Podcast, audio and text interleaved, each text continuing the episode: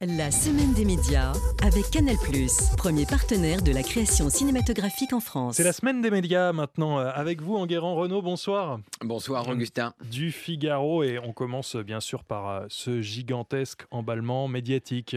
Depuis vendredi soir, effectivement, euh, tous les médias se sont emballés sur une information qui avait été sortie par le Parisien Ah oui. sur l'arrestation de Xavier Dupont de Ligonnès par la police de Glasgow.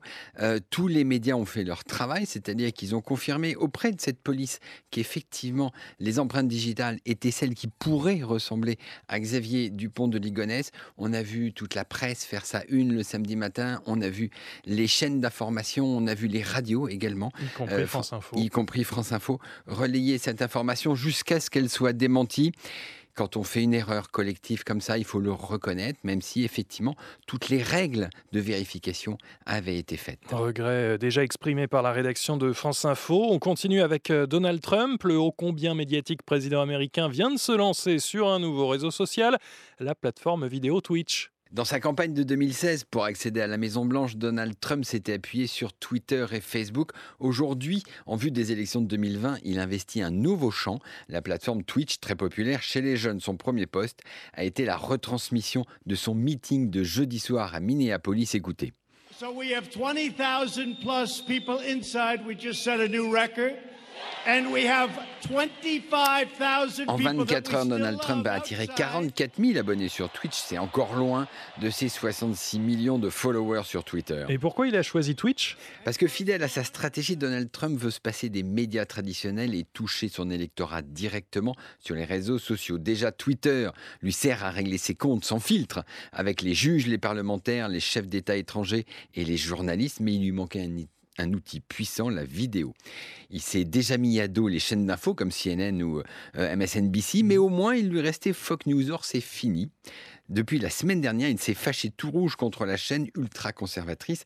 L'objet de son courroux, eh bien, Fox News a diffusé un sondage dans lequel la majorité des Américains se disaient en faveur de la procédure d'impeachment. Et La destitution, c'est un choix judicieux? Alors, judicieux, je ne sais pas, mais en tout cas, c'est paradoxal. Dès l'annonce de l'arrivée de Donald Trump sur Twitch, toute la presse américaine a souligné que cette plateforme appartient à Amazon, dont le fondateur Jeff Bezos est la bête noire du président. Car Jeff Bezos est aussi le propriétaire du Washington Post, le grand quotidien américain qui enquête sur toutes les turpitudes de Donald Trump. Aux yeux du président, le Washington Post et le New York Times, c'est la crème de la crème des médias fake news. Et en France, c'est l'arrivée d'Éric Zemmour sur CNews qui fait parler. Oui, le journaliste polémiste sera à l'antenne chaque soir sur la chaîne d'information du groupe Canal+, dans une émission de débat animée par Christine Kelly. Dès la confirmation de son arrivée par les sites Les Jours, de nombreux annonceurs ont décidé de boycotter l'émission.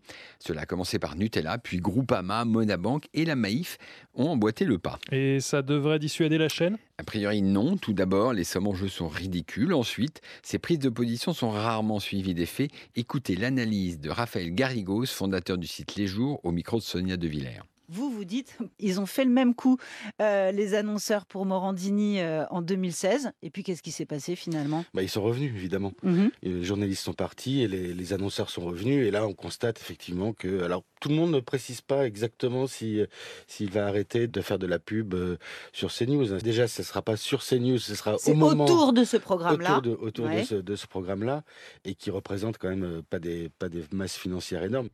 Et ce qu'il faut savoir, c'est que la chaîne d'info, dont l'audience est à la traîne, a décidé de se démarquer en se positionnant sur un créneau particulier, est une sorte de Fox News à la française. Et puis une pensée pour euh, une grande voix de Radio France. On a appris vendredi la disparition d'Annette Ardisson. Alors, passionné de politique, hein, Annette Ardisson a animé Question par A plus B à partir de 1989. Écoutez cette voix qui a si longtemps marqué les antennes du groupe. Ardisson, vous recevez ce matin Charles Pasqua. Monsieur le ministre, bonjour. Monsieur le ministre Bonjour. d'État.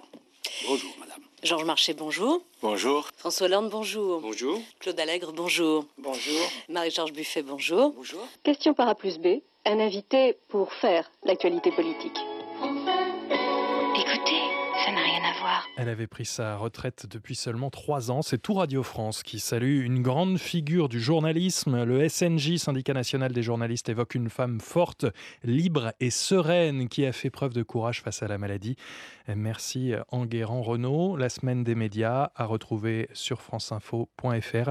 Et merci à Annette Ardisson. La semaine des médias avec Canal+. Vibrez avec les grands films de l'année et les créations originales Canal+.